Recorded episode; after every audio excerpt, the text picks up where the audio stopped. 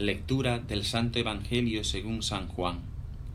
En aquel tiempo dijo Jesús a sus discípulos, Ahora me voy al que me envió, y ninguno de ustedes me pregunta, ¿A dónde vas? Sino que, por haberles dicho esto, la tristeza les ha llenado el corazón. Sin embargo, lo que les digo es la verdad. Les conviene que yo me vaya, porque si no me voy, no vendrá a ustedes el Espíritu Paráclito. En cambio, si me voy, se lo enviaré a ustedes. Y cuando Él venga, convencerá al mundo en lo referente al pecado, a la justicia y a la condena. En lo referente al pecado, porque no creen en mí. En lo referente a la justicia, porque me voy al Padre, y no me verán. En lo referente al juicio, porque el príncipe de este mundo ya ha sido condenado. Palabra del Señor. Gloria a ti, Señor Jesús. En el tiempo de Pascua nos disponemos para recibir una efusión nueva del Espíritu Santo, la tercera persona de la Trinidad. Y por eso es normal que en la palabra de Dios se nos vaya hablando durante estos días tan cercanos a esta solemnidad de Pentecostés sobre el Espíritu Santo. Jesús anuncia su partida al cielo a los discípulos y el envío del Paráclito Consolador. Nosotros nos llenamos de alegría porque ese Espíritu viene a concedernos un conocimiento nuevo y profundo de quién es Cristo, de quién es también el Padre, en definitiva, de quién es Dios. El Espíritu viene a realizar la santidad en nosotros y el pueblo de Dios se llena de alegría. Sin embargo, ante este anuncio de la partida de Jesús, vemos en el Evangelio de hoy que el corazón de los discípulos se llenó de tristeza.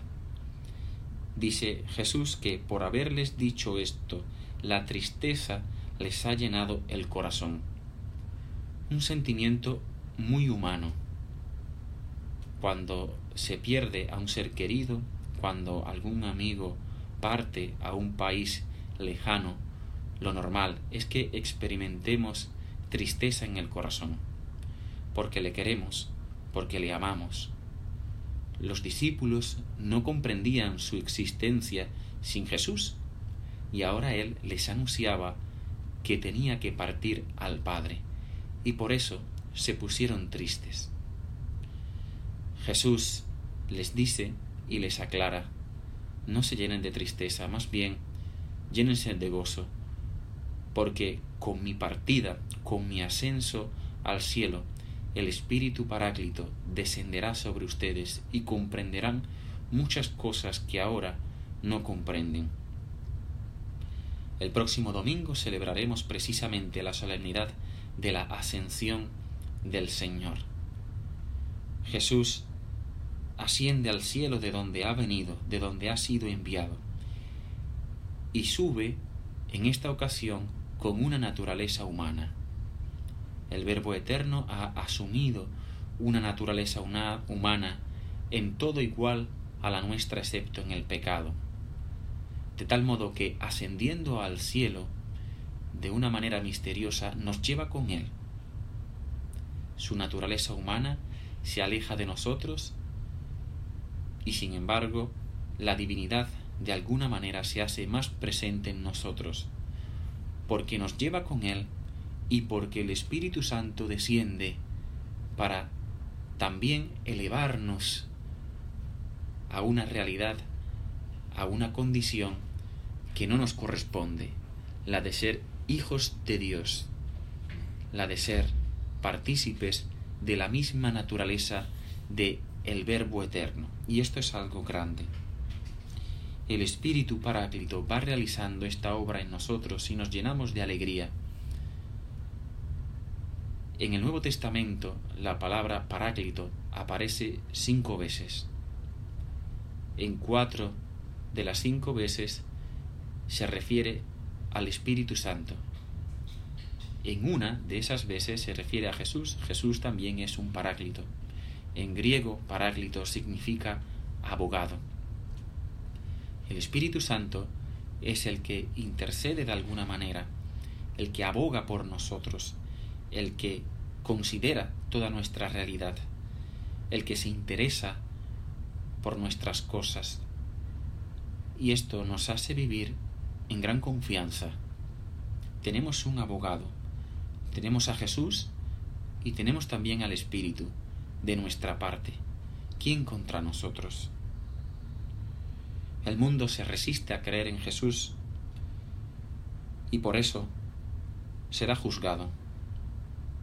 Pero nosotros, queridos hermanos, si creemos en Jesús, iluminados y fortalecidos por este Espíritu, participaremos de su misma vida. Recibiremos la salvación y de hecho ya la vamos recibiendo, porque el príncipe de este mundo ya ha sido condenado.